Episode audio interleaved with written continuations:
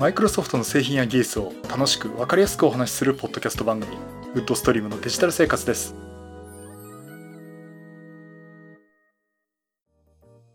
第663回目の配信になりますお届けしますのは木澤ですよろしくお願いします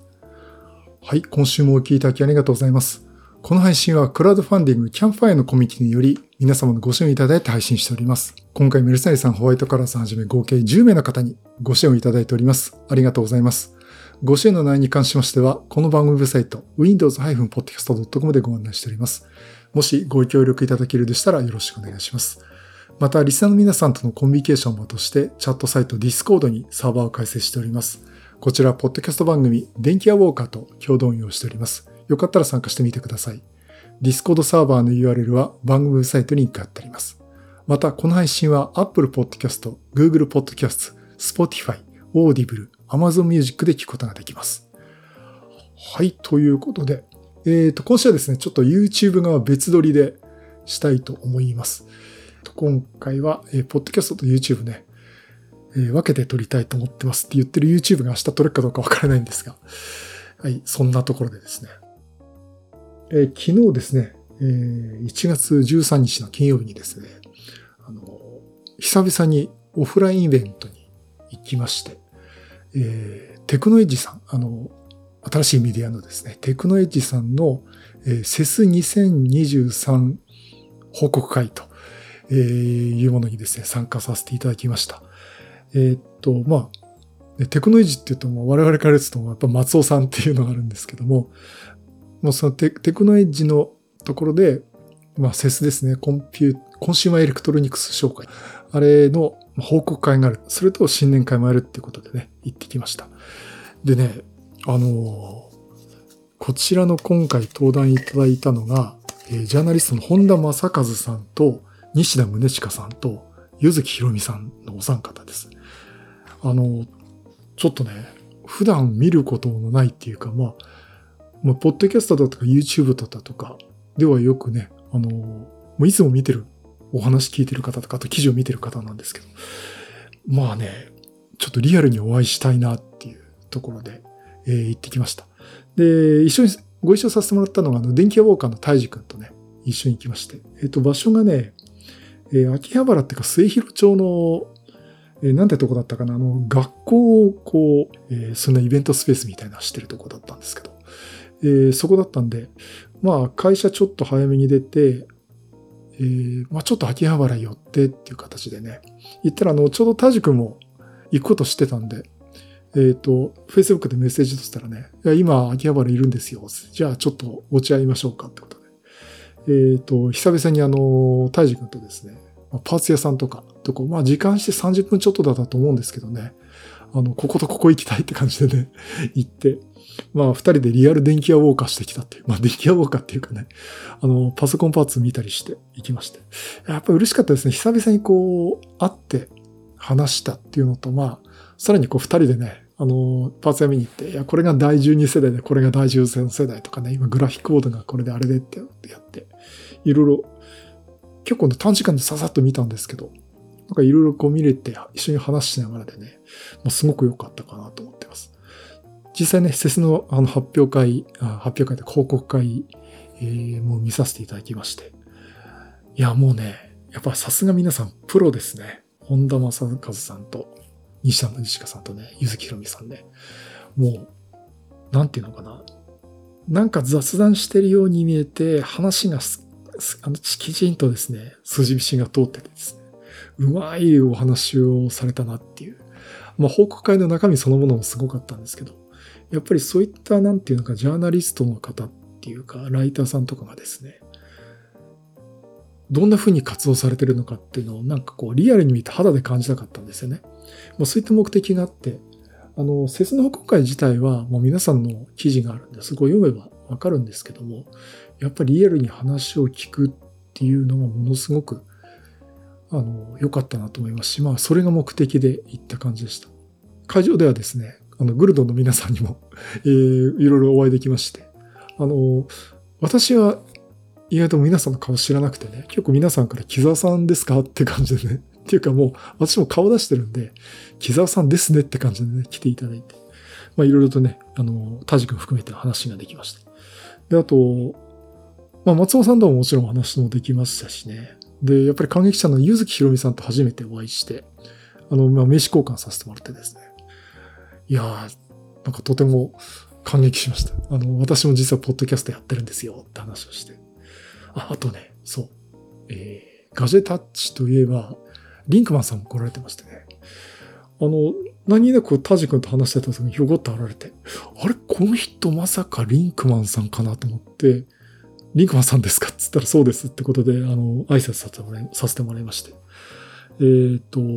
まあ私のこと知ってるかどうかわかんないんでね、いや、実は私もちょっとポッド、ちょっとじゃないんですけど、ポッドキャストやってるんですよ、つって名刺を渡したらですね、知っててくれたみたいで、あ、すごい、リンクマさんにも知られてたんだなって感激、感激しましてね。えー、そんなこともありまして。結構いろんな方とね、ご挨拶できて。えっ、ー、と、今考えると、本田正和さんと西田宗近さんにはご挨拶できなかったっていうか、どっか行っちゃったのかな？なんかあまり見かけなかったんでね。まあ、家事にはもちろんれてたんですけど、えー、ちょっとそこはね、ご挨拶できなかったんですけど、結構こう、いろいろ皆さんと話できて、うん、よかったですね、やっぱり。うん、あのー、なんか、やっぱり、この3年間ですかね、あの、全然外出てなかったんですよ。えっ、ー、と、一回出たのはユーマグの写真展に、えー、半日行ったって、それでも皆さんとお会いできてよかったんですけど、それ以外って、あの、まあ、ドットネットラボの勉強会ね、それはもう今年の3月でやめちゃいましたけど、一応あの、勉強会自体に参加して、まあ、懇親会もとかも出て、まあ、みんなで画面越しで、ね、チームズで話をしたりとかできましたし、あと、ユーマグは、まあ、毎月定例会やってるんで、ほぼ毎月出て、まあ、いつもの感じで、いろいろ突っ込んだり突っ込みられたりっていうことで話をしてて、皆さんと楽しく話をさせてもらってるんだけど、やっぱり画面越しとリアルに会って話するっていうのってってやっぱりこんな違うのかなっていうと、リアルに会って話するって本当いいなっていうふうにね、思いました。まあそんなところでね、まあ今年は、まあやっぱりいろいろ気をつけなきゃいけないところはあるんですけどね、あの、ちょっとそういったとこ積極的に動いていきたいなと思ってます。マイクロソフト関係の勉強会って、マイクロソフトがね、やっぱり今品川を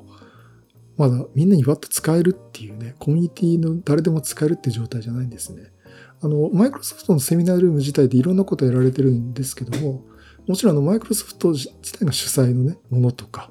あとはマイクロソフトのかなり近い人、もしくはマイクロソフトの社員がかなり深く入ってるコミュニティだとかね、えー、そういったところは結構あの、リアル開催をし始めてるんですけども、うん、ね、まあ私今スタッフじゃないですけど、ドットネットラボレベルでまあ、ドットネットラボじゃなくても他のあの、いろんなコミュニティとかもですね、まだこう、貸してもらってリアル開催できるっていう状況じゃないんでね。うん、まあ、そういうのもあるんで、まあ、あの、あまり出ることないなって出てなかったんですけど、それ以外のところでいろいろこう、実際人と会って話するっていうのをやってますんでね。うん、まあ、これから今年はちょっと、ちょっと外に出ていこうかなと。もちろんいろいろ気をつけなきゃいけないのはあるんですけどね。まあ、新型コロナウイルスってあんまりもう馬鹿にできないし、私の周りもすごいかかってるんですよね。逆にかかってない人が少ないんじゃないかっていうところで。ね、あの、私はこう、皆さんの近いところだけど、タロ、タロケンさんも大変だったみたいですしね。あ、大変、大変、大変には大変だったんですよね。まあそういったところもあるんで、まあ気をつけなきゃいけないんだっていうのは思いつつも、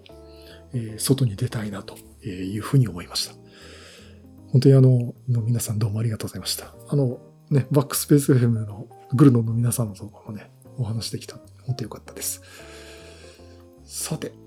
えー、というところで、えっ、ー、とね、今週は何しよう、話しようかなっていうところで、あの、先週かなり力を入れてね、NPU と Windows 11の AI の話をしたんですけど、えっ、ー、と、結構気合入れてたんですけどね、えー、残念ながら誰からも反応がないという 一件もないというね、えー、実はかなりショックなことがあったんですけど、まあ、ちょっとやっぱり NPU とか AI って、まあ、馴染みがないんじゃないんですかね、なんて話をね、えー、結構、私の周りが評論家的に言ってくる人いるんですけどね、うん、やっぱそうなのかなっていうところで、えー、まあ、ちょっともうちょっと、こう、皆さんにお伝えできるというか、楽しんでもらえるような話をね、してみたいなとは思っております。というところで、今回はどうかって話は非常に微妙なんですけども、えっ、ー、とですね、まずお話をじゃあ2つ、えー、さ、今回させていただきたいと思います。えっ、ー、と、まず Windows 11の音声認識。えー、この話をね、ちょっとしたいと思います。あの、これ私のブログです。戦うサンデープログラマーの方にもですね、つい先ほど書き上げたところだったんですけども、えっ、と、Windows 11の音声入力。音声認識で文字を入力するという機能。えー、これ結構優秀で、意外と皆さん、マイクとかね、あの、なんていうのかな、そのオンライン会議だとかっていうことで、意外と昔よりね、こう音声入力とかマイクとかを使う機会が増えたと思うんですね。で、私自身も、まあこれ、ポッドキャストやったりなんだりで、まあマイク、まあパソコンに音声入力っていうのは当たり前のようになってたんですけども、会社のパソコンなんかっていうのも、意外と、ね、チームズ使うんで、今まで本当にマイクの音声入力って使ったことないんですけど、使うようになったっていうことで。まあ、皆さんも結構、パソコンで音声を、まあ、マイクを使って言葉を発するってこと非常に多くなったと思うんですよ。だったらなおさら使ってみようじゃないかということで、この Windows 11、これもちろん Windows 10でも OK なんですけども、音声認識で文字の入力をしてみようという話をしたいと思います。もうね、ここら辺の話になるとね、勝間和代さんが Android でいろいろやられてるんで、あの、非常に私もこう、音声入力で文字を入力することの、音声認識で文字を入力することのちょっと効率の良さっていうかね、まあそういったのも話聞いてていいなっていうところもありましてね、ちょっとこれからもね、こう活用はしていきたいなと思っています。まずですね、これ用意するのは、まあ、あの、まあマイクですよね。あの、実際、最近はですね、ヘッドセットとか、もういろいろとね、普通に使ってると思いますって。そこでですね、音声入力するにはどうしたらいいかというと、あの、まあもちろん今言ったようにマイクをつなげて、で、その状態で、まあ、音声入力するってことはなんか文字を入力しなきゃいけないんで、えっ、ー、と、これね、ウェブの画面でも何でもいいです。まずお試していただくんだったら、本当に極端にメモ帳でも、あとはテキストエディターね、ヒデマルとかサカリエディターとかでもいいんですけども、そういったのを使ってですね、まずテキストエディターとかを立ち上げてください。とにかく文字が、テキスト文字が入力できるっていうところを用意してください。で、その状態で Windows キーと Edge のキーを同時に押します。そうすると画面の下の方にですね、音声入力用のツールっていうのが立ち上がります。で、これ実際あの、もうマイクのマークが出てきて、え、音声で喋るとですね、これ今喋ってますよってことでね、アイコンがなんかうねうねうねって動く動くような感じにね、動きまして、その状態でもうメモ帳とかのテキストでですね、喋った言葉がそのまま文字に変わって入力されていきます。これかなりですね、優秀なんですね。で、ここら辺がなんでこううまくいってるかっていうと、あの、実際この音声認識機能も単体でもかなり優秀なんですけども、Windows のね、Windows 11の、ま音声認識機能って、えー、とまずね、デバイスベースの音声認識、つまりパソコン単体での音声認識と、クラウドベースの音声認識、これオンライン音声認識って言ってますけど、これを2つ使ってですね、認識してるんですね。でもちろんこの音声認識についてはもうマイクロソフトお得意の Azure のですね、Azure スピーチというものが使用されています。つまり喋った音声がクラウド側にデータが行って、なんかマイクロソフトのお得意の AI でなんたらかんたらやってですね、音声として認識したのを返してくれるっていうことをやっています。このね、二つの構成で、え音声認識をしてるってことで、だから日々こう進化してどんどん認識率も上がっていくということなんですね。で、もちろんこれあの、オンライン音声認識っていうのは、ね、自分の喋ったことがクラウドに上がってっちゃうのっていう心配になる方もおられると思います。あの、これね、設定でプライバシーとセキュリティということで、音声認識機能でオンライン音声認識をオンにしますか、オフにしますかっていうのをね、設定できるようになっています。で、もちろん、これオンにして、あの、音声認識の音声の内容がですね、あの、マイクロソフト側に上がったとしても、これはマイクロソフトのプライバシーポリシーで、まずちゃんと上げていいですかっていうのを確認したっていうことと、あとは、あの、これって本当にエンジニアしか見ませんよと。あの、本当ごく一部の人しか音は聞きませんというところで、プライバシーを保護しますということをね、えー、ちゃんと歌っています。まあ、ここら辺はですね、あの、マイクロソフトの方からどのようにプライバシー保護しているかってことがちゃんと明文化されています。まあ、そういったところで、その、音声をクラウドに上げて認識させて帰ってくるということも、いう合わせ技を使ってですね、まあ、かなり高精度な認識をしています。で、実際私もこう喋ってるのを聞いてですね、見てですね、あの、かなりこう、今みたいな喋り方でかなりきちんと日本語で記録をしています。なかなか残念ながら、木沢っていうのがね、あの、そこがなかなか認識してくんないっていうのがあるのが、一番ここが漢字なのにと思うとこあるんですけども、それ以外のところはですね、こうやって喋った言葉っていうのは大体、えー、いい感じに認識してくれます。だからこれを例えばこう文字起こしとかしてやりたいんだったら、文章を見てってところどころ直せば、えー、結構ね、あの、そのまま記事に起こせたりということができると思います。私もよくあの Facebook のやつをですね、あの、音声認識で、えー、入れてまして、あの、最近 Facebook の私の書き込み、特に昨日今日あたりのあの書き込み見られてる方ですね、実は結構音声認識だけで入れています。あの長文でいろいろ書いたことあるんですけど、それ結構あの、キーボードで入力したんですけども、それ以外はです、以外はですね、きちんと音声で、えー、喋って、音声認識してもらって文字で起こしてるっていうことをやっています。で、もちろんあの、音声、ね、こう、私の喋った言葉っていうのをちょっと学習してほしいなっていうところもあると思うんですけど、Windows の中でですね、音声のトレーニングっていうことができます。これあの、コントロールパネルでですね、コンピューターを、音声認識でコンピューターをトレーニングして認識精度を上げるっていうメニューがあっ、えっ、と、もしくはですね、一度も実行してない場合は、Windows キーを押しながら、コントロールキーと S のキーを押すと、えっ、と、このトレーニングするプログラムが立ち上がります。で、ここでですね、あの、トレーニングテキストってことで言葉がこう出てくるんですね。それに対してマイクに向かって喋るんです。で、あの、一回喋っただけだとダメみたいで、ダメなケースがあるみたいで、あの、一発でいい時もあるんだけど、ちゃんと喋って認識してくれるまでっていうね、ところがちょっと何回も喋んなきゃいけないことがあると思うんですけど、これをですね、いろんな例文がどんどんどんどん出てきて、まあ例文っていうかですね、これ、音声認識に関する説明文が書かれるんですけど、それをなぞりながらこう喋るんですね。そうするとトレーニングどんどんしてきますってことをやってですね。結構いろいろ喋らされて、10分以上喋ってましたかね。うんまあ、そんなところでトレーニング完了しましたってところもあって、あの、よりこう、その人の喋ったことの、あの、学習をしてくれるっていうことをやってくれます。で、もちろんその学習した結果は、これクラウド上げていいですかねってことで、ま、いいですよっつったら上げるっていう形でね、こう、どんどん認識精度っていうのも上がっていくという感じになっています。あの、まあ、昔からこういうのあるっていうのがあったんだけど、いや、実際あんまり実用的じゃないなっていうのはあったんですけどね。いや、かなりこれ、優秀だっていうところで。しかもこれ、普通の文字入力ができる状態で、まあ、さっきも言いましたけど、メモ帳であったり、あと、その Facebook のウェブの画面のテキスト入力するところでもいいし、コントロールキーと H のキーを押すだけですぐ音声を文字に変えてくれる状態になるってことがあるんで、えー、ぜひね、あの、皆様試してみていただくといいかなと思っています。あの今すぐ試せるっていうところありますんでね。それこそ本当にマイクつけてなくても、ノートパソコンだと、まあ、マイクぐらいついてるますからね。特にあのサーフィスの最近のモデルだと音声をきれいに撮ってくれたりっていうのもありますんでね。あのそこでもちょっとこう、この番組聞きながらでも聞き終わった後でもですね、Windows キーと H のキーを押してね、試してみていただくといいかなと思っております。これ喋った言葉もいろいろ調整ができるようになってます。設定メニューがあってですね、例えばこう、喋り終わった後に句読点打ちたい時ってありますよね。で私今まで丸って喋ってたりしたんですけども、それもですね、こう喋ったタイミングとかいうのをいろいろ見計らって、句読点を自動的に打ってくれるというオプションもあります。これあの、設定でね、スイッチで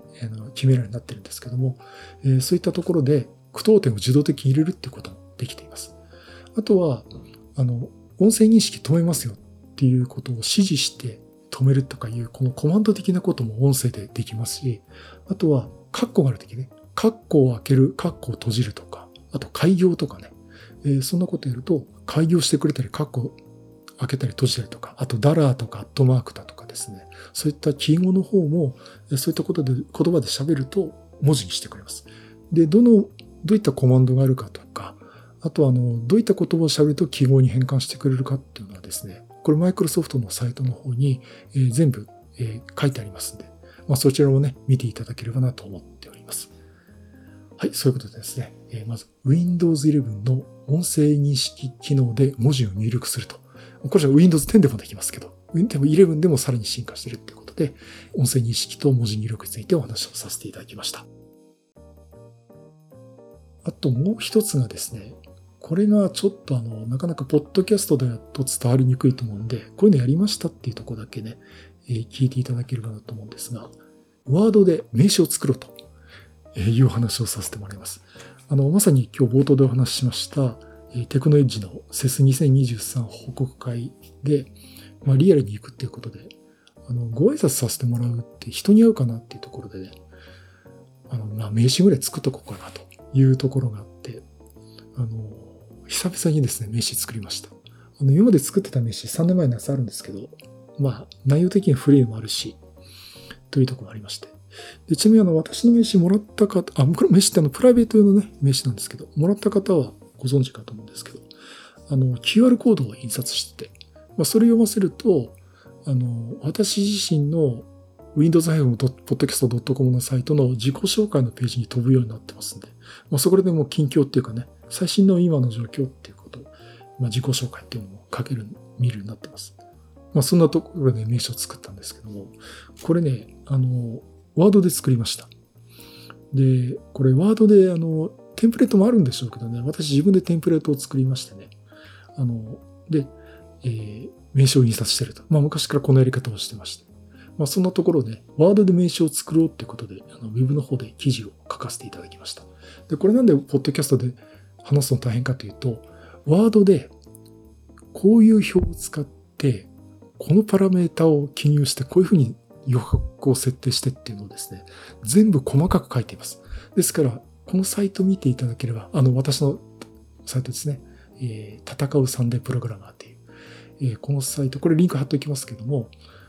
あの、こちら見ていただくと、あの、テンプレートとかダウンロード一切なしでですね、ワードさえ立ち上げていただければ、これ通りやれば名詞が作れるように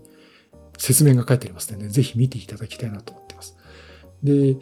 あの、じゃあ名詞って、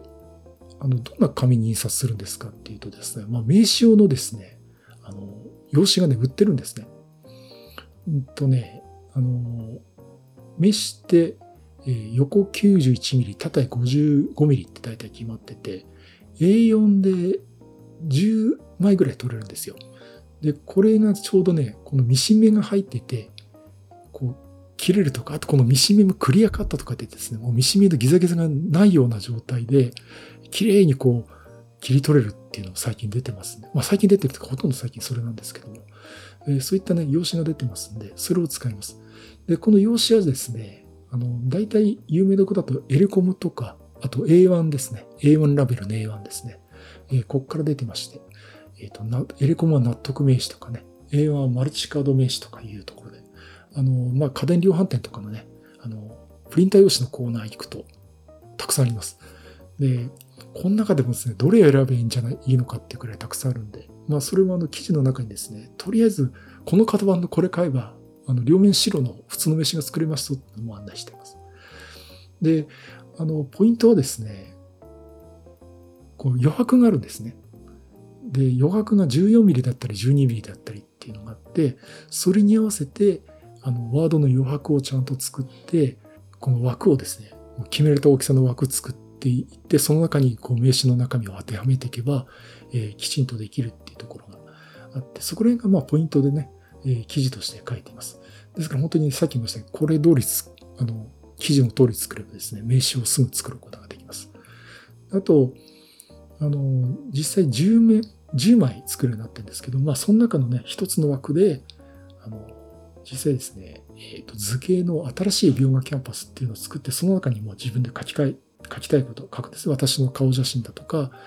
まあ、名前だとか、まあ、ポッドキャストやってますとか、こう、マイクロソフト MVP だとかって MVP のロゴ貼ったりとかですね、メールアドレスを貼ったりとか、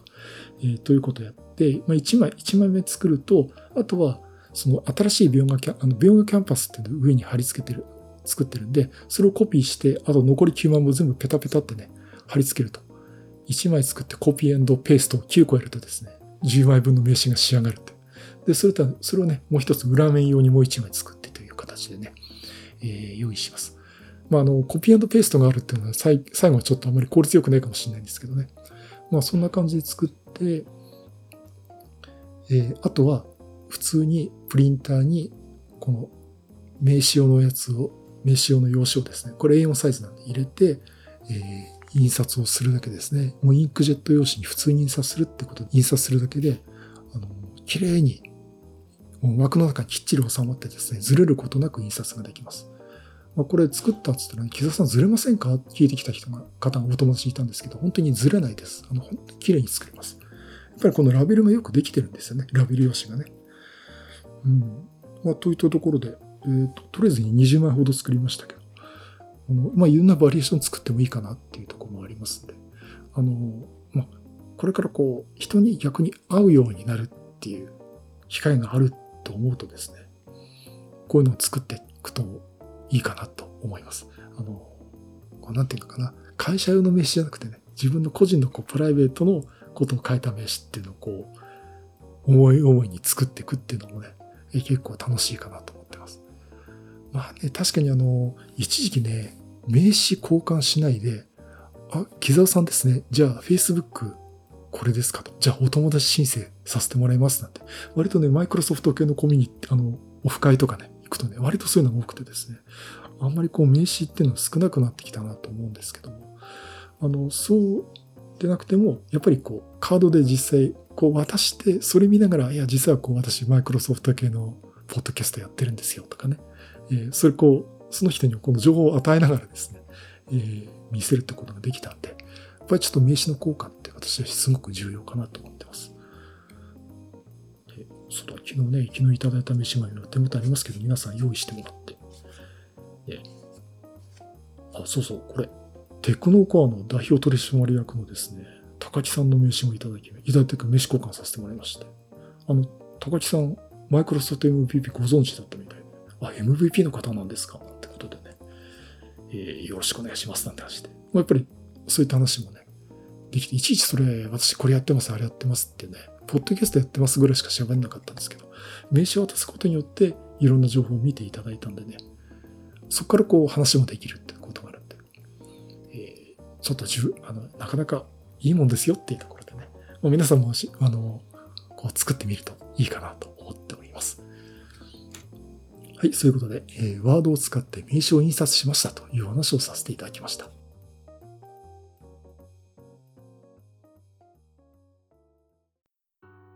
はい。第663回は Windows 11の音声認識で文字入力をするという話と、ワードを使って名刺を作ろうという話をさせていただきました。そうね、今日は今年は、ね、デバイスの話もしたいとかいろいろしてて、いきなり今回デバイスの話してなかったんですけど、あの、秋葉原はね、まあ昨日大樹君と行ったって言ったんですけど、やっぱパーツ安いですね、秋葉原。気持ち。うん、まあドスパラドスパラで同じ値段なんですけど、つくもでね、えっ、ー、と、第12世代高プロセッサーとマザーボードのセットで6万、7万円弱ぐらいで買えるっていうのがありました。コアイ7ですけどね、第12世代で。えっ、ー、と、ざっくり店頭表示価格足してみると5000円ぐらい割引になったのかな。えー、というのがあってですね。あ、これはちょっと、うんね、あの、前回ね、第14世代のね、NPU 搭載型なんか、S 機関搭載型みたいな感じですけど、あの NPU 搭載型をね、買ってもいいかなという気はする、ま、回ってもいいかなっていう気がするんですけども、これ見ると、あ、ちょっとその前に、うん、頑張ってこれ第12世代か第13世代で作っておくかなっ、あの、持っておくかなっていうか入れ替えてみたいなっていう気にはなってですね。うん、ちょっと今悩んでます。昨日ね、帰りながら大治君に、いや、どうしようかな、買おうかなとかね、話をしてたんですけどね。あの、第12世代でもね、ちょっと第12世代のやっぱり第13世代も、